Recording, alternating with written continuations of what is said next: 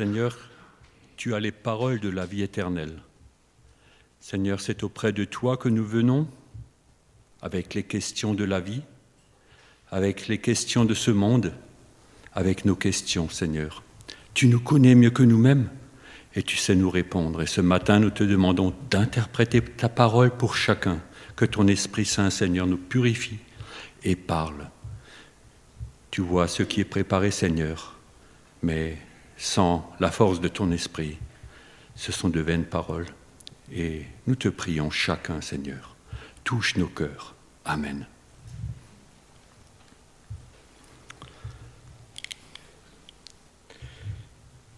Voilà, nos amis serbes vont partir et nous allons suivre un grand voyageur ce matin. Dans Genèse 11, nous allons commencer à parcourir le récit de l'histoire d'Abraham. Qui est Abraham? Dans Genèse 11, les versets 10 à 27, nous avons la généalogie de Abraham que nous n'allons pas lire, mais je vais récapituler. Donc, Abraham, un descendant de Sem, fils de Noé. Sem a eu son premier fils deux ans après le déluge. Et après, il y a eu neuf générations jusqu'à Abraham. Et au total, cela fait à peu près 300 ans après le déluge que nous entendons parler de Abraham, qu'il est né. Son père, Terah, avait trois fils, Abraham, Nahor et Aaron. Ça, ça peut se lire dans Genèse 11. Et Aaron, le troisième fils dont il est question, père de Lot, décède à Ur en Chaldée. C'est pour ça que Terah emmène Abraham, la femme d'Abraham, Sarai, et Sarah, et, et donc euh, son neveu Lot. Nous allons lire les versets 28 à 32. Aaron mourut devant Terah, son père, au pays de ses origines, à Ur en Chaldée. Abraham et Nahor prirent femme. La femme d'Abraham se nommait Sarai, la femme de Nahor Milka femme de Aaron, père de Milka et père de Yiska. Sarai était stérile, elle n'avait pas d'enfant. Terah prit son fils Abraham, son petit-fils Lot, fils de Aaron, et sa belle-fille Sarai, femme d'Abraham, son fils. Ils quittèrent ensemble Ur en Chaldée pour se rendre en Canaan. Ils arrivèrent en Haran et s'y installèrent. Les jours de Terah furent de 250, 205 ans, puis Terah mourut à Aaron. Terah le père a eu un projet. Quitter Ur en Chaldée, donc il se met en route pour Canaan. Et à mi-chemin, on ne sait pas pourquoi, il s'arrête dans une cité ou une région s'appelait Aran. Il s'installe là, et Aran, apparemment la traduction, ça veut dire petit fruit. Alors quand on compare à Canaan, quand vous pensez aux espions qui ont dû être à deux pour porter une grappe de raisin, s'il avait su Terra, il s'est contenté de peu. Il, était au pays des petits fruits, il n'est pas allé plus loin. Et donc, il est décédé là. Terra y décède. Et cette fois-ci, c'est Dieu qui ordonne à Abraham. Nous allons lire les premiers neuf versets du chapitre 12. Le Seigneur dit à Abraham, Va-t'en de ton pays, du lieu de tes origines et de la maison de ton père, vers le pays que je te montrerai. Je ferai de toi une grande nation et je te bénirai. Je rendrai ton nom grand et tu seras une bénédiction. Je bénirai ceux qui te béniront, je maudirai celui qui te maudira tous les clans de la terre seront bénis par toi. Abraham partit, comme le Seigneur le lui avait dit, et Lot partit avec lui. Abraham avait 75 ans lorsqu'il quitta Haran. Abraham prit Sarai, sa femme, et Lot, son neveu, avec tous les biens et les gens qu'ils avaient acquis à Haran. Ils partirent pour Canaan et y arrivèrent. Ils arrivèrent en Canaan. Abraham traversa le pays jusqu'au lieu de Sichem, jusqu'au Térébinthe ou aux chênes de Mamré. Les Cananéens étaient alors dans le pays. Le Seigneur apparut à Abraham et dit, Je donnerai ce pays à ta descendance. Abraham bâtit là un hôtel pour, euh, pour le Seigneur qui lui était apparu. Puis il leva le camp pour se rendre dans la montagne à l'est de Bethel. Il dressa sa tente entre Bethel à l'ouest et Haï à l'est. Il bâtit là un hôtel pour le Seigneur et invoqua le nom du Seigneur Yahvé. Abraham repartit pour se rendre par étapes vers le Negev.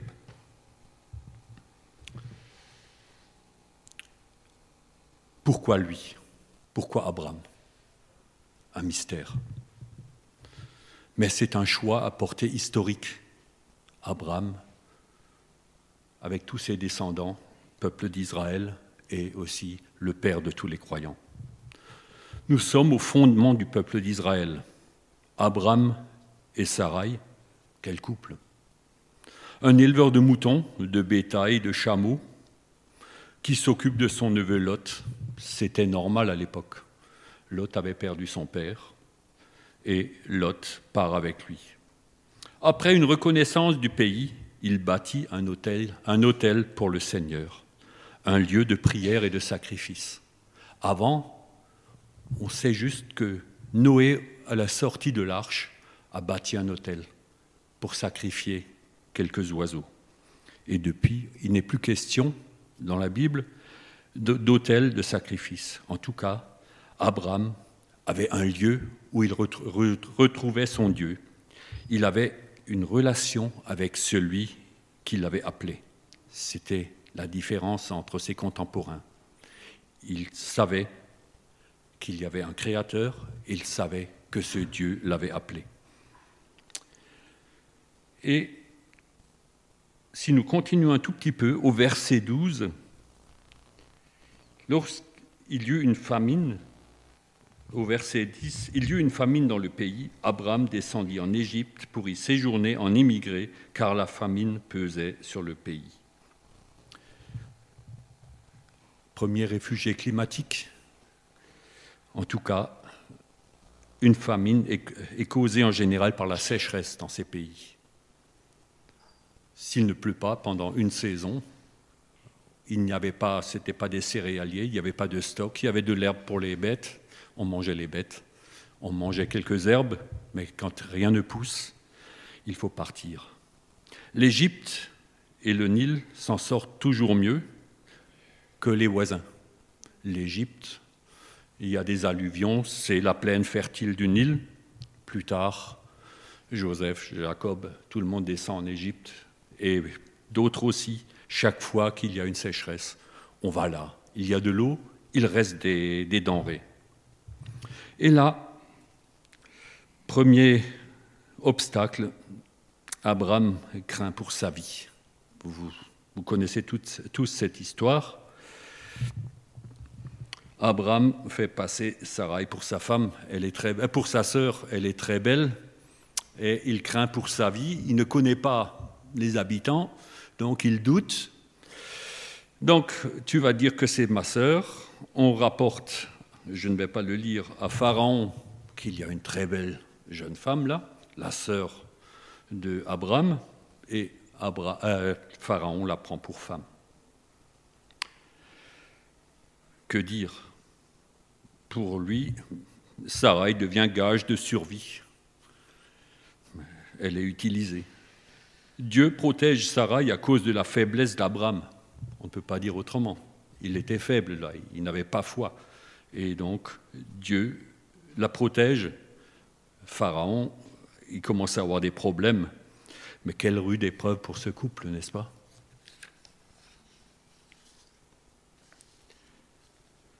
Sarai, qui est déjà humiliée par la stérilité, est prise pour femme par Pharaon. Et en échange, en plus, Abraham reçoit des richesses sous forme de troupeaux. il faut dire que Abraham est loin de l'autel de Bethel. Parce que pour lui, à l'époque, c'était un lieu où on rencontrait Dieu. C'est seulement depuis Jésus que nous pouvons crier à Dieu où que nous soyons. Mais dans l'Ancien Testament, la loi voulait qu'on se rende à un lieu. Et donc, il était loin de Bethel. Et heureusement, c'est Pharaon qui le fait reconduire à la frontière. Mais pas pour les mêmes raisons que nous avons évoquées tout à l'heure parce qu'il y avait une malédiction sur l'Égypte à cause de cette situation. Et on retourne au, chapitre 13, les versets 2 à 4. Abraham était très riche en troupeaux, en argent et en or. Il se rendit par étapes du Negev jusqu'à Bethel, jusqu'au lieu où avait d'abord été sa tente entre Bethel et Haï, au lieu où il avait précédemment fait un hôtel. Et là, il invoque de nouveau Dieu. Il retrouve la relation avec Dieu. Il se fortifie dans la présence du Seigneur. Là, ça va mieux. Mais le prochain incident dans la vie se prépare déjà. La taille des deux exploitations, Lot-Abraham, est trop importante les bergers se querellent. Il n'y a pas assez d'herbe, il n'y a pas assez de territoire. Et Abraham, dans sa relation avec Dieu, sait qu'il peut faire confiance au Seigneur. Il a la bonne attitude, il laisse, alors qu'il avait, on l'avait déjà dit ici, il avait le, droit d'aînesse, le droit paternel, si vous voulez, de dire je prends ça, tu prends le reste. Et il laisse à l'autre le choix. L'autre choisit son avenir visuel. Et en contrepartie, au verset 14 à 18, Abraham reçoit une promesse grandiose. Le Seigneur dit à Abraham, après que Lot se fut séparé de lui, Lève les yeux, je te prie, et regarde depuis le lieu où tu es, vers le nord, vers le sud, vers l'est et vers l'ouest. Tout le pays que tu vois, je te le donnerai à toi et à ta descendance pour toujours je rendrai ta descendance aussi nombreuse que les grains de poussière de la terre. Si l'on pouvait compter les grains de poussière de la terre, alors on pourrait aussi compter ta descendance. Parcours le pays en long et en large, je te le donnerai. Abraham déplaça ses tentes, il vint s'installer au térébinthe de Mamré, à Hébron. Il bâtit là un hôtel pour le Seigneur. Il installe son camp de base au Térébinthe ou aux chênes de Mamré.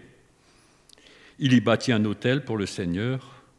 Autant, autant, là, vu sa relation avec le Seigneur, il était craintif en Égypte.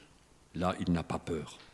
Et quand il entend que Lot a été déporté par une ligue de rois avec le roi de Sodome et de Gomorre, il n'hésite pas, avec quelques hommes, il libère Lot et bat ses rois versets 14 à 16. Dès qu'Abraham apprit que son frère avait été capturé, il arma 318 de ses meilleurs hommes, ceux qui étaient nés dans sa maison, et se lança à leur poursuite jusqu'à Dan. Il divisa sa troupe pour les attaquer de nuit, lui et ses serviteurs. Il les battit et les poursuivit jusqu'à Oba, qui est au nord de Damas. Il ramena tous les biens, il ramena aussi Lot, son frère, avec ses biens, ainsi que les femmes et les gens. C'est un autre Abraham à ce moment-là, n'est-ce pas? Et là, au moment où le roi de Sodome et ses acolytes veulent le remercier, c'est le roi de Salem qui les devance, Melchisédek, qui vient au nom de l'Éternel. Et il fortifie il lui amène du pain et du vin, il lui amène quelque chose pour le fortifier, et les, autres sont ignorés à ce moment par Abraham. Et donc, fortifié par ce message divin, Abraham, ce messager divin, à qui il donne la dîme, Abraham donne la dîme, de tout ce qu'il a à Melchisédek. Abraham peut refuser les cadeaux corrompus proposé par le roi de Sodome. au verset 28, nous lisons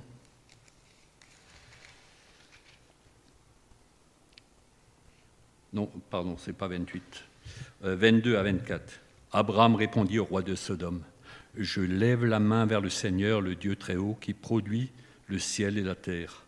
Pas même un fil ni une lanière de sandales. Je ne prendrai rien de tout ce qui t'appartient pour que tu puisses dire C'est moi qui ai enrichi Abraham. Rien pour moi, seulement ce qu'ont mangé les jeunes gens et la part des hommes qui sont allés avec moi, Aner, Eshkol et Mamré.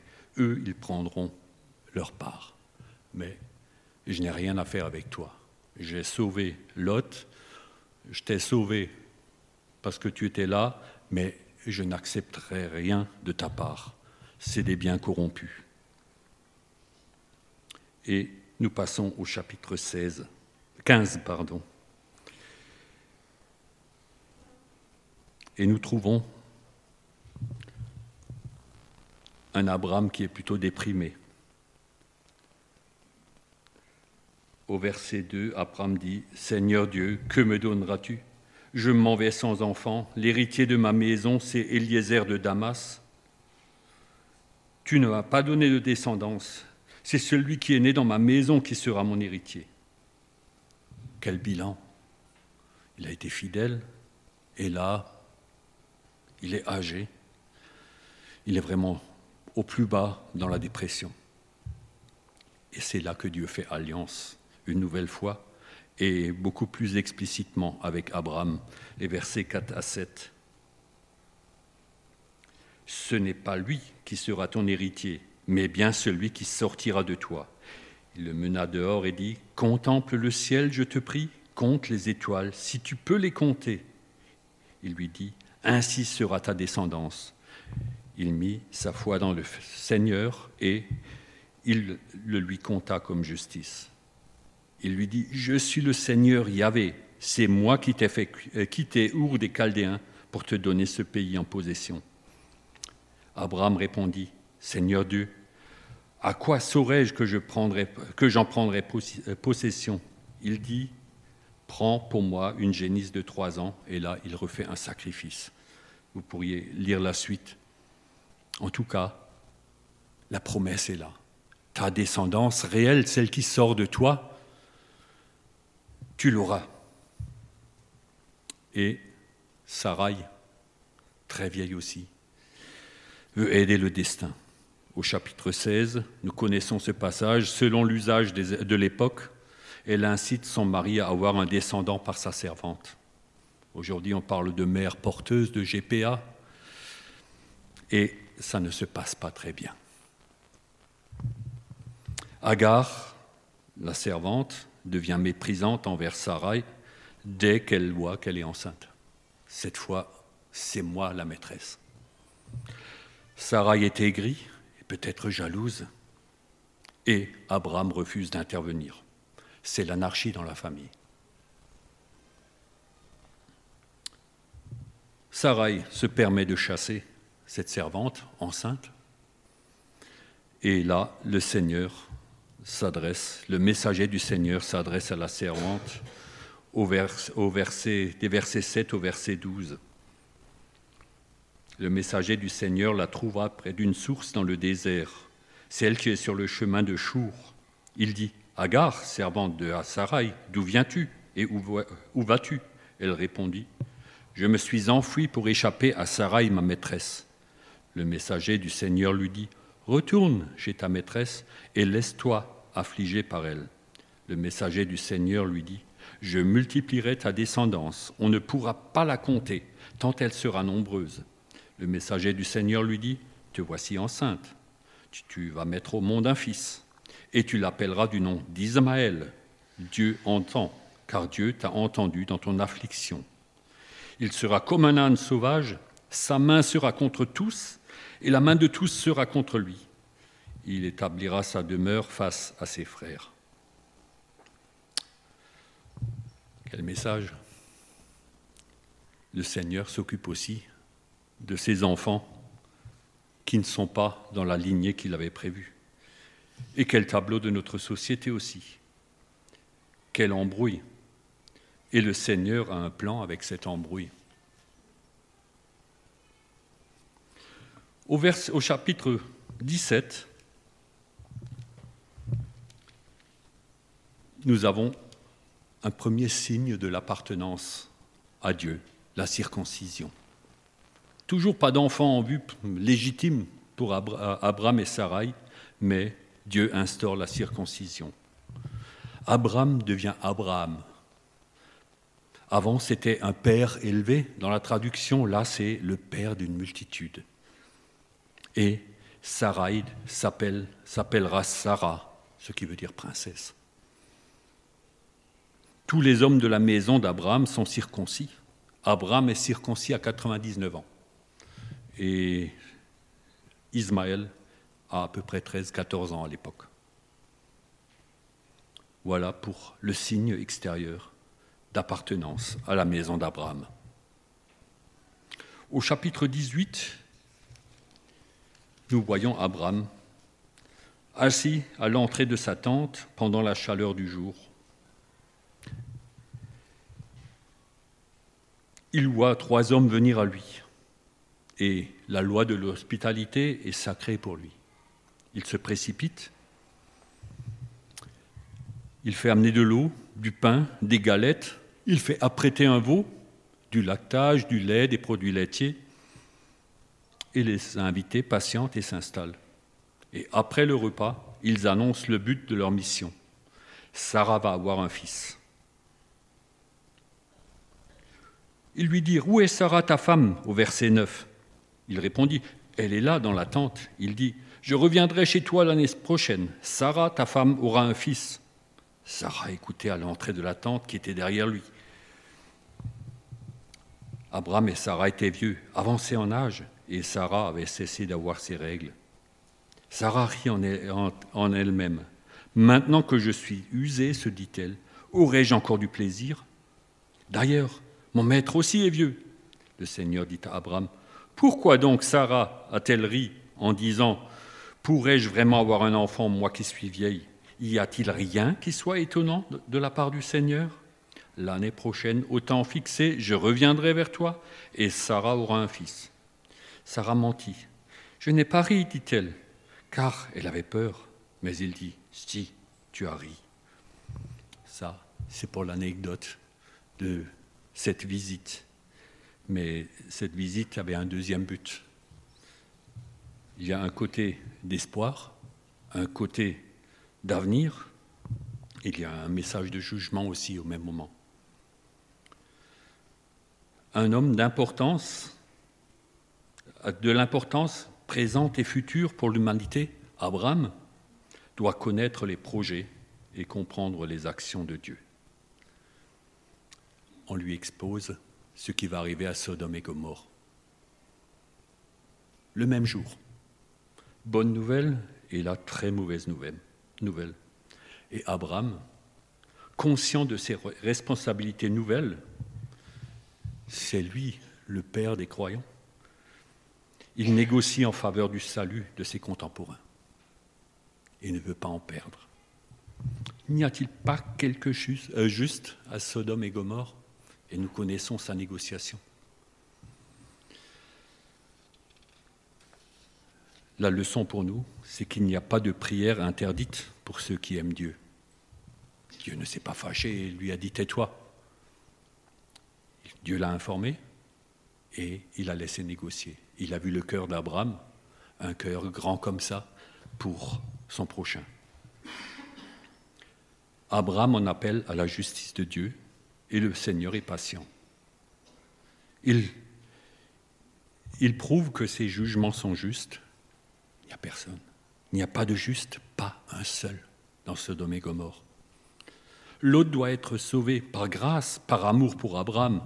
C'est au chapitre 19 le verset 29 où il est dit, quand Dieu détruisit Sodome, lorsque Dieu anéantit les villes du district, il se souvint d'Abraham, il retira Lot de la destruction lorsqu'il détruisit les villes où Lot habitait.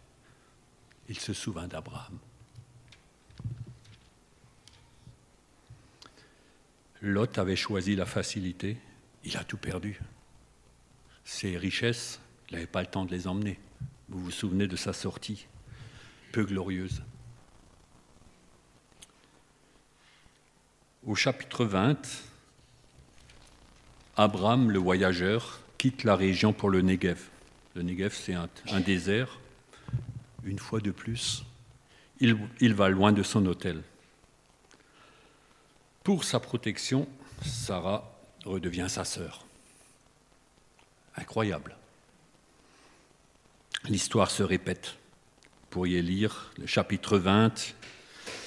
Et là, c'est Abimelech qui risque d'en faire les frais, euh, les frais. Heureusement, Abimelech a un rêve de la part de Dieu pour lui dire ne touche pas cette femme. Incompréhensible. Mais l'humain est comme ça.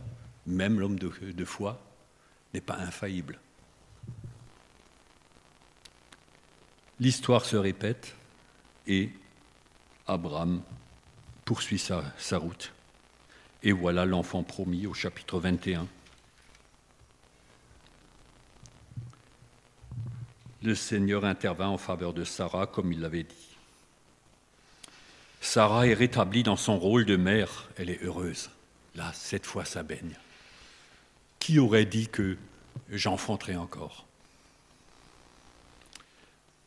Isaac est circoncis le huitième jour, et en général, les enfants à l'époque étaient sevrés à 4, 5, voire un peu plus tard, année.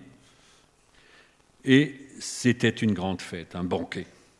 Et pour Sarah, c'est le moment de régler ses comptes. Ça tourne un peu au vinaigre. Elle règle ses comptes avec Agar.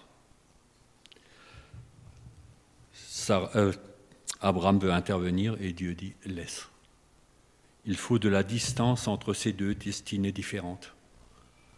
Les deux ne peuvent pas cohabiter. Ismaël et Isaac ne peuvent pas cohabiter. Le Seigneur a un plan pour chacun, mais pas, ils n'iront pas ensemble. Ils iront peut-être parallèlement, mais pas ensemble. Le Seigneur pourvoit aussi pour Ismaël. Les promesses sont là. Donc, les choses sont réglées, la vie continue. Et au chapitre 22, l'épreuve de la foi. À 100 ans, il a enfin, enfin un fils. L'enfant fait la joie d'Abraham et de Sarah. Il est choyé par tous. Et voilà le défi. Prends ton fils, je te prie, ton fils unique, celui que tu aimes, Isaac. Va-t'en au pays de Morija, et là, offre-le en holocauste sur une des montagnes que je t'indiquerai. Je ne crois pas, quand il est parti pour son voyage, que Sarah était au courant. Je ne pense pas. Et quel cheminement pendant trois jours. Ça devait tourner dans la tête. C'est un homme comme nous. Que de questions. Quel sens a tout cela? Tout ça pour ça? Mais Abraham obéit. Il ne peut que faire confiance à Dieu. Son cœur saigne, mais il avance. Et c'est au dernier moment que Dieu l'arrête. Les versets 15 à 18, il nous est dit le messager du Seigneur appela Abraham une seconde fois depuis le ciel et dit, parce que tu as fait cela, parce que tu n'as pas refusé ton fils, ton, unique, je te bénirai je te et je multiplierai ta descendance comme les étoiles du ciel, comme le sable au bord de la mer. Ta descendance prendra possession des villes et de ses ennemis, des villes de ses ennemis. Toutes les nations de la terre seront bénies par ta descendance parce que tu m'as écouté. Humainement, c'était un non-sens d'obéir à Dieu. Là. Dieu voulait juste voir si Abraham le croit. Nous arrivons à la conclusion de cette histoire, de ce parcours de vie. Après la naissance d'Isaac, Sarah vit encore 37 ans. Sa tombe est la première propriété, le premier bout de terre acquis par Abraham en Canaan. à côté des chaînes de Mamré, il achète un terrain. Et c'est la première propriété vraie pour Abraham, pour Israël. Au chapitre 24, un serviteur fidèle est envoyé chercher une femme pour Isaac, sur ordre d'Abraham. Cet homme pieux agit à l'image de son maître Abraham. Vous vous souvenez comment il a prié, comment il a mis ses toisons, Seigneur, celle qui, doit être la femme, qu'elle fasse ceci ou cela. C'est un homme qui agit à l'image de son maître, un homme circoncis. Et au chapitre 25, Abraham, Abraham meurt à 175 ans. Et là, les deux fils sont réunis. Isaac et Ismaël l'ensevelissent dans la tombe près des chaînes de Mamré. Voilà le parcours de vie du Père des croyants. Un homme ayant connu les mêmes difficultés que ses contemporains, un homme qui cherche la présence de Dieu, un homme qui fait confiance à Dieu pour obéir, un homme qui intercède pour sauver ceux qui peuvent l'être, un exemple pour le croyant de toutes les générations. Amen. Prions encore.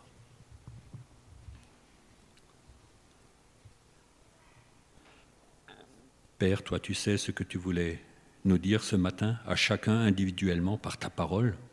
Seigneur, nous avons lu, nous avons parcouru ce chemin de vie de ce héros de la foi, Seigneur, qui a connu les mêmes, oui, les mêmes défaillances que nous et qui a aussi connu, oui, l'exaucement. Tu es le Tout-Puissant Père, tu veux nous accompagner. En tant que croyants, nous sommes fils et filles d'Abraham et nous voulons marcher comme lui. Nous n'avons plus besoin de construire un hôtel physique, Seigneur, mais à chaque instant, nous pouvons en appeler à toi parce que tu es avec nous, selon la promesse de Jésus, tous les jours jusqu'à la fin du monde. Amen.